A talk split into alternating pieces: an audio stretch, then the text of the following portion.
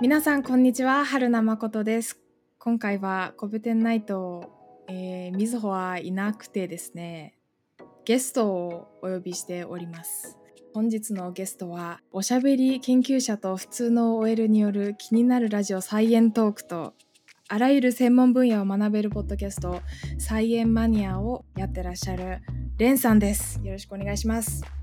よろしくお願いします。あの、みずほさんを期待してた方、すみません。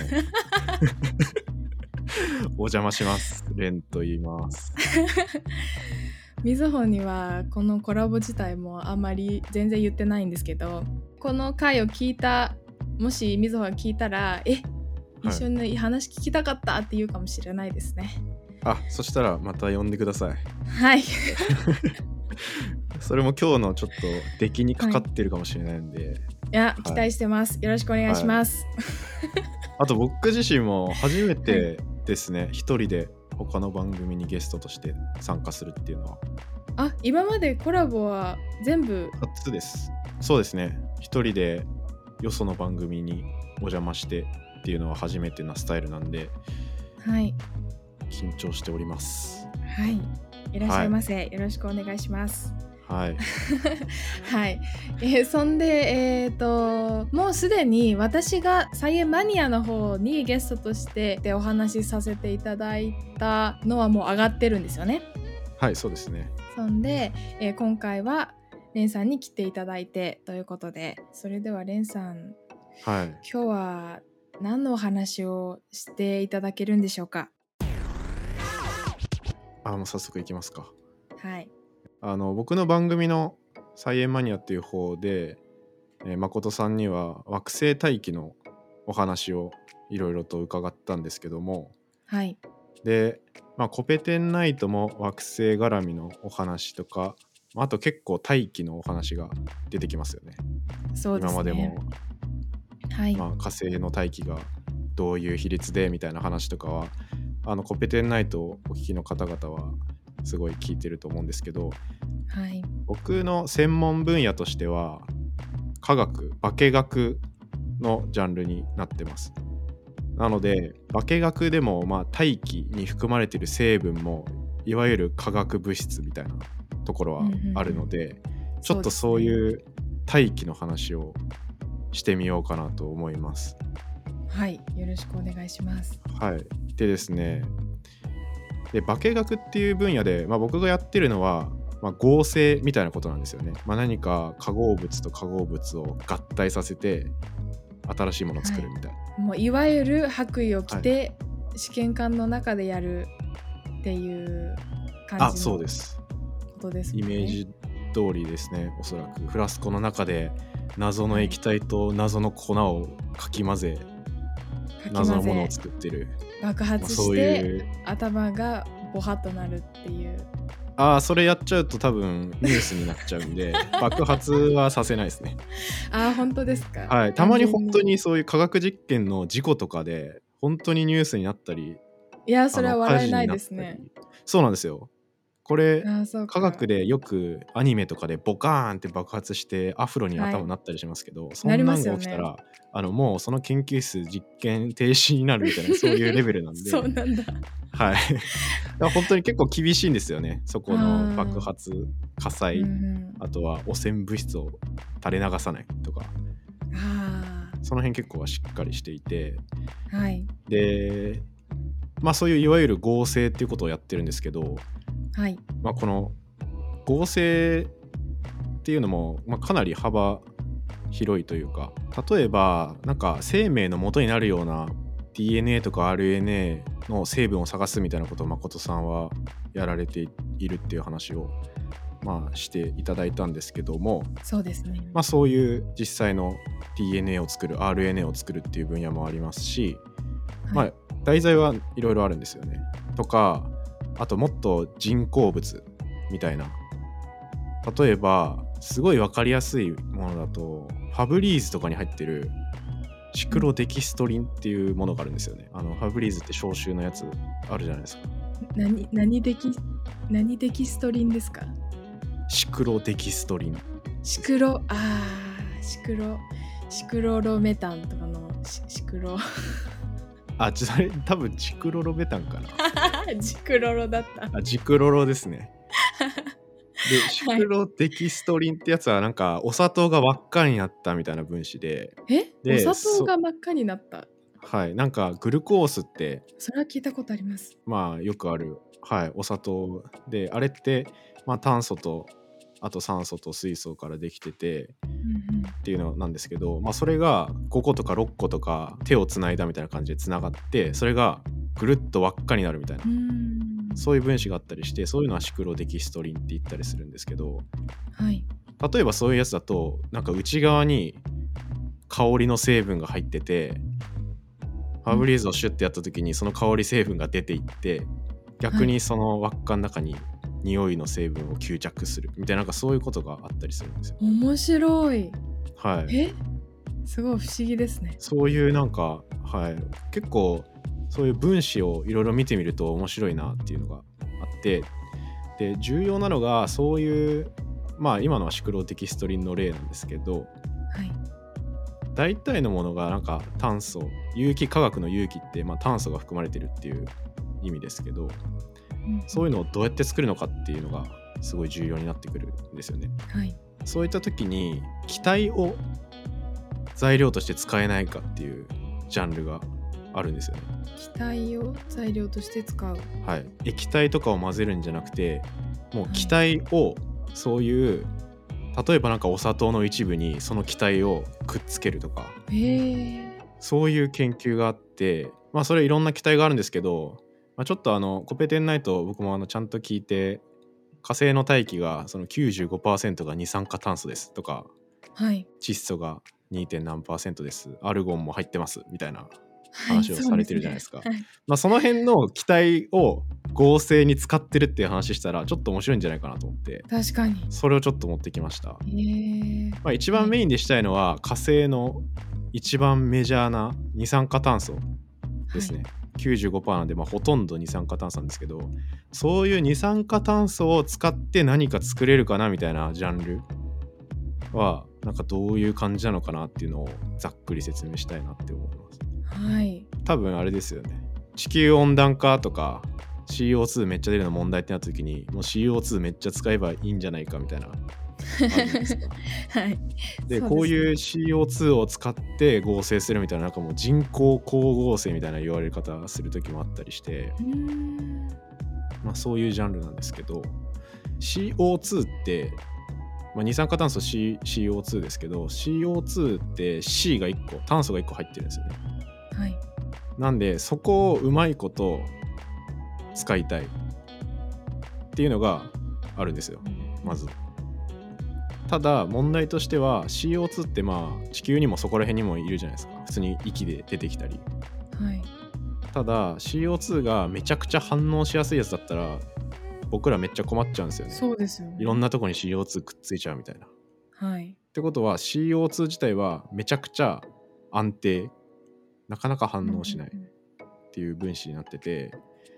じあ、ゃあどうするのかっていうとまあ2つやり方があって1つはめちゃくちゃ圧力かけたりめっちゃ熱かけたり結構過激な条件にして反応を無理やりさせるっていう方法が1個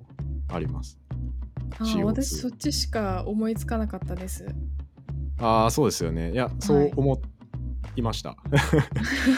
はい。です多よね分なんか昔の地球とかも確かメインであるのって CO2 でしたっけうーん。そうですね。蘇生はだいぶ今とは違うと思います。なんでそういう昔の C- CO2 から例えば生命できるとかいう時に必要なのって、まあ、あの雷ボーンって落ちるとかそうですそういうね。めっちゃ過激な環境になった時に CO2 がパッと反応するっていうことが多分、はいはい昔の地球で起きてたりしたんじゃないかなっていうのとか、まあ、あとは今でもあれですね温泉みたいな海底の底とかでめっちゃ熱いお湯が出てくるところあるじゃないですかはい。そういうなんか加工みたいなところでもう CO2 が反応するとか、まあ、そういう場合はあったりしてうん、すごく暑いか圧力が高いかとかっていはいうそうです状況じゃないとなかなか反応してくれないんですね。そうなんですようんうんうんただ問題としてはそれをそこら辺の大学の実験室でやろうと思ったら無理なんです よねめちゃくちゃ危ないんですよそれをやろうとするとあーそうなんでそうかはいもっと簡単に CO2 を使って何かを合成したいっていうニーズが結構あってはい要はなんか混ぜて CO2 のガスとかを吹きつければそれでもうなんか新しい分子できますとかああもうそれは魔法ですねそうなんですよ危険すごく危険な実験をしなくても二酸化炭素か何かを生成できるんですもんねそうですそうですそれはもう魔法です錬金術です魔法です魔法みたいなことがはいあるんですよ錬金術みたいなことがあるんですよね そんな錬金術ではないですけどはいでこれを実現してるのが繊維金属触媒っていうものなんですよねああもうなんかもうすごい専門専門的な専門っぽいはいあでフもレ今ー日ズ専門っぽいの多分これぐらいしか出てこない気がします繊維金属触媒繊維金属触媒はいこれは何かっていうと、えー触媒触媒っていう言葉は多分なんか高校科学とかで出てくるかなそうですね私も勉強したことありますはいはい、これはまあなんかこれを入れると特定の化学反応をすごい反応させやすくとか反応速度をめちゃくちゃ速くするけどそれ自身は変わらないよっていうもそうです ねの、はい、これなんかイメージしにくいですよね ななんていうか、僕いつもこれ説明する時にあの恋愛のキューピッド的な存在だって思ってくれればいいなと思っててあのはい例えば僕の友達の男の子が、まあ、ある女の子を好きだとしましょうはいってなった時にそこが付き合うためにはめちゃくちゃエネルギーが必要ですとはいそこで、まあ、僕が触媒になるとしたら、まあ、その女の子と男の子をうまいことくっつけて、まあ、めでたくお付き合いしていただくみたいなただ僕は何も買ってないんですよ僕自身ははそれを仲介しただけなんでみたいのが触媒のイメージが平行状態みたいな感じであの、最初と最後の量が変わんないから、えーと変わってないように見えるとかじゃなくてもう本当に何にも自分自身は変わらないんですか一つも。あもう本当にキューピッドですえー、何も変わらないではい。だけどそういう手助けをするみたいなうんうんうんでこの触媒っていうやつの何がすごいって今の例えで言うと僕一人がいればめちゃくちゃカップル作れるんですよねあ僕自身は変わらないんで、まあ、特定の友達を例えばカップル成立させたとしてじゃあそのまま次のカップル作りに行けるんですよ変わらないんで僕はずっとー結婚相談所のものすご腕のなんかすごすご腕の人みたいな感じのあまあまあそんな感じで すねそんな感じですね無限にカップルが生成するんですね。はいそれが結構触媒のイメージがそんな感じで、はいまあ、そういう結構パワーがありますと。なんで、ちょびっとだけ必要みたいな。ちょっと入れればめちゃくちゃパワー出すよっていうのが触媒。ですねあーすごいなで、まあ、繊維金属触媒なんで、まあ、繊維金属っていうものが、その、触媒なわけですよ。キューピッドなわけですね。あちょっと今私自分の中で勘違いしていたっていう事実に気がつきましたあどういう、なんですかあの繊維金属の繊維をなんか布とか紙とかの繊維の繊維だと思ってたんですけどああ、そうですね。これごめんなさい。音声だから伝わってないな。繊維の繊維は、移ろう方の繊維ですね移ろう方の繊維ですね。ああそういえばう繊です維金属ってあったなと思ってちょっとあそうです、そうです。今勘違いに気がつきました多分、周期表の真ん中ら辺で、あんまり習わないところなんですよね。はいはいはいはい定期的にはこの第3族から第11族みたいななんか結構大体周期表の真ん中にいる学校であんま習わないやつらが結構繊維金属だったりするんですけど、まあ、ただ、はいはいはいあの金とか銀とか銅とかプラチナとかあの鉄とかも全部繊維金属なんですよね。うーんでまあそういうものが触媒だからまあ金とかが触媒になってるよってなったらその金は繊維金属触媒っていう名前になるんですよねへえそうなんですねはいこれが結構キーマンですね。なんか自分の常識を超えていてこれから理解できるか心配なんですけ どあまあでもああとはもう金す属が触媒にごいシンプルですね。この触媒がすごいよっていうはい、はい話でもうほぼほぼ終わりっちゃ終わりなんですけどはいはい要はこの繊維金属って言われるさっき言った金銀銅とか鉄とかチタンとかもそうなんですけどはいそういうものたちって、まあ、それぞれ何かにくっつきやすいとかそういう結構バラエティ豊かな性質があるんですよね金属によって。はいででその中には、まあ、二酸化炭素にくっついてで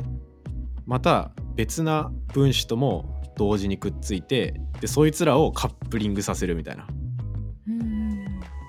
でめでたく二酸化炭素はその相手を見つけてくっつけるうんあっていうのがーこの金属を使った反応になるんですよね。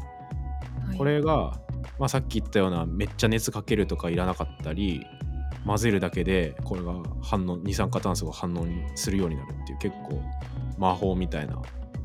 うんものになってますこれがその混ぜ混ぜるだけって常温のもう25度とかで反応するってことですかあそうですそうです反応するやつは全然反応します、ねえーそれは本当にすごいなはいすごいですそうなんですすよ勝手に空空気中の CO2 がポンポンポンポン入ってみたいな不思議だはいまあうまいことやればなんですけどすごいうんその金属をちゃんといい条件を整えてあげればそういうことができるみたいななんかあったりして表表面積がみたいな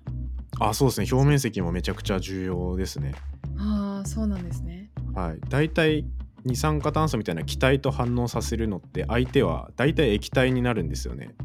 へえイメージは CO2 がちょっとずつ水みたいなやつに溶けていってそれが反応していくみたいな、まあ、そういうイメージですねへえはい液体になるのかそうですね溶け込むみたいなイメージはうんあってまあでもこれ結構そんなに最近出てきたものじゃなくてもう、うんと10年前ぐらいの2010年ぐらいのデータになっちゃうんですけど、まあ、このはい世界の CO2 の排出量みたいなのあるじゃないですかよく。はいでそういうやつのトータル排出量の、まあ、まだ全然1%以下ぐらいなんですけど実際にそういう CO2 を何かに科学的に変換して使うっていうのはもう結構工場とかではやられてたりするんですよね、そうえーすごいなすごいですね、はい、意外と使われてるんですよ CO2 そういった方法ではい例えばあの CO2 をまあそういう金属の触媒使ってプラスチックの原料みたいのを作ってあでそれが CD とかになってたりなんかスマホのパーツとか、ーはい多分なんなら飛行機とか宇宙船とかの材料になったりとかもうプラスチックなんでね何でも使えるんですけど、ねそういうものも実は元をたどると意外と CO2 だったりするみたいなのがあるんですよね。へえこれ結構面白くないですかそうですねうん。なんかそうかあのカーボンなんだっけカーボンニュートラルじゃないですけどああはいはいはい。例えば、うん、と生物の何でしたっけあのしょあそっか植物とかなんか生物の死骸みたいなものではい、を燃料にして、えー、とは発電するとその、はい生きてた時のやつと生きてた時に二酸化炭素を吸収した分とプラスマイナスゼロみたいな、うんうんそんな感じで、えー、と CO2 プラスチックとか作るのにも CO2 使うけど CO その CO2 がまたプラスチックになってるってことですもんね。ああそうですねなんか循環みたいな。まあ、循ま環、あ実うんはい、まあ、実際はまだまだその効率というかそんなにいっぱい CO2 を使ってプラスチック作れたりとかそこまでは言ってないんですけどはい、まだまだ効率があんまり足りてないとかいろいろ問題はあってはい。それはこれから期待したい部分なんですね。そうですねそれはう今んいろいろ研究されてたり、知らなかった。はい、実際にそういうのを CO2 のガスボンベみたいなの使って研究室で反応させようみたいなのやってたりするのもいろいろあってへえ。あるんですよねその CO2 の入れ方とかも僕も実際に実験室とかでみあのやったり自分でやったりしたこともあるんですけどもうなんか風船とかに CO2 入れてはい。その風船をフラスコの上にジョイントみたいにつけて風船刺すんですよね。 あえあえー、じゃあなんか容器に風船がくっついた状態にしてあそうですそう です。えでその風船の中の CO2 がちょっとずつ使われてそのフラスコの中に反応していくみたいな。 それ結ー、構えー面白く、て、ビジュアルも面白くてはい、そうですね風船いっぱいその反応やったら実験室に風船がいっぱい並んでちょっと楽しいことになったりするんですけど。でも全然浮かばないから足元にもあ浮かびはしないですね。重 いんで。足元に二酸化炭素入りの風船がゴロゴロすること なんそうですね。いや、そん なにそこら辺に転がってるわけじゃないですけど。そうかあーでも結構そういう風船をつ使うっていうのはあんまりイメージ一般にはされてないかなって思いますね。そうですね全うん然もう、いやフラスコ使って実験するってこと自体がもう中学校以来全然経験してないのではいはいはい。物理系だと全然もう理理科いわゆる理科の実験室みたいなところにも立たないし、うんはいははいい、。だからすごく新鮮なお話です。はい。そうなんめちゃですよめち。ゃ面白いです。まあなんか普通に考えたら二酸化炭素とか窒素とか、まあ多分あうんうのん成分を分析することとかは結構あるじゃないですか。多分宇宙の分野でも。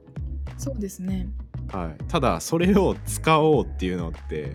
あんまり考えないですよねきっと。はい。そうですね。あのサンプル、探査機が惑星とかから持って帰ってきたサンプルでも、えー、とその物体を持ってきた物体を観測するというかそのぶ分析するんですけどこれはがいなんとかだで止まり止まるから、うんうんうんその物体を使って何ができるのかっていうのは、えー、とじ実験室でやるんじゃなくてシミュレーションでもうすでにあうるん化学反応を使って、えーとは試してみるっていうのが、あーは、はいい物理系ではやってることだから、はいそうですね。これなんか普通に何ができるのか聞いてみたいんですけどはい、火星とかでその大気の分析みたいなのする時ってその機体を持って帰るみたいなことってやられたことあるんですかね火星の大なんだろ気うを持って帰るはないと思うんですけど、はいえー、とサンプルリターンってまだまだこれからの技術ではい日本だったら小惑星、まあ、糸川とか竜宮から持って帰ってきたサンプルはもう石なんですよね石とか表面の砂とかではいでそこそれが、えー、と探査機がぶつかった時にぶつかってサンプルを取るんですけどぶつかった時に、は一部が揮発したりしたガスはサンプルとして持って帰ってきたりはするんですけど、ああ持って帰ってるんですね一応でもガスをはい、そうですね岩石成分から一部何か揮発したものとかがうんサンプルの中には入っているはずです。でそれも分析したりするはずなんですけど、はい例えば火星の大気とかをこう捕まえてきて持って帰ってきてってことをやらなくてあーその場でそうか例えばこうそのその場で、えー、と持って帰ってこなくてもその場で何があるかっていうのを分析する装置を積んでたりするのであそっかそっかじゃあわざわざ持って帰ってくる必要はないってことですねああそうですねそうかいやなんかあの富士山の山頂の空気みたいなかノリで持って帰ってきてたら面白いのになって思ったんですけど あんまりそういうことはないで すねあるじゃないですかたまちょっと売にれそう火星の大気ちょっと売れそう、 まあ、ほぼ二酸化炭素だと思いますけ どはいまあ、例えばその火星の大気だって言って持って帰ってきて売ったとするとはいあの部屋の中でその爆発したり爆発というかその風船が破裂したりとかして二酸、はい地球の二酸化炭素濃度が上がるかもしれないですね。あそうですよねはい、はいでもなんかそういうのをいやこれ今思いついたんですけど、はい、そういうのをこういう二酸化炭素を使う研究してる人たちにこれ火星の二酸化炭素だって言 って売ったら、多分買ってくれると思いますねって思いまいしたや今そうですよね火星の二酸化炭素で実験したら何か変わるんかっていう いや、まあじ多分変わ純はいなんだろう純のものじゃないから純正の二酸化炭素って感じではないですけど、大気だっていうとはい、ただの95%の二酸化炭素、まあ何も変わらないと思いますけどなんかちょっとロマンあるぐらいですね、そうですね はい、火星の CO2 が今このフラスコの中で反応しているみたいないやロマンロマンっちゃロマンでそのビジネスもしかしたらあの火星にこれから有人探査とか行ったら、そういうビジネス流行るかもしれないですけど、あの隕石とかもあー売ったりするじゃないですかあの月の石みたいなはいはいはいありますねだからそんな感じで火星の大気売ったりするかもしれないですけどはい そしたら火星って大気地球の100分の1しかないのにどんどんどんどん失われちゃってっちゃうかもしれないから火星の研もったいねえ究って者たちがうん困惑むしすろるかも持ってった方がいいですよね大気を本当ですよ持って持ってった方がいいですねですよね そうか逆か逆でし たはいみたいな研究があるっていう話ですねであとはなんかまあ一応もう一個あるのが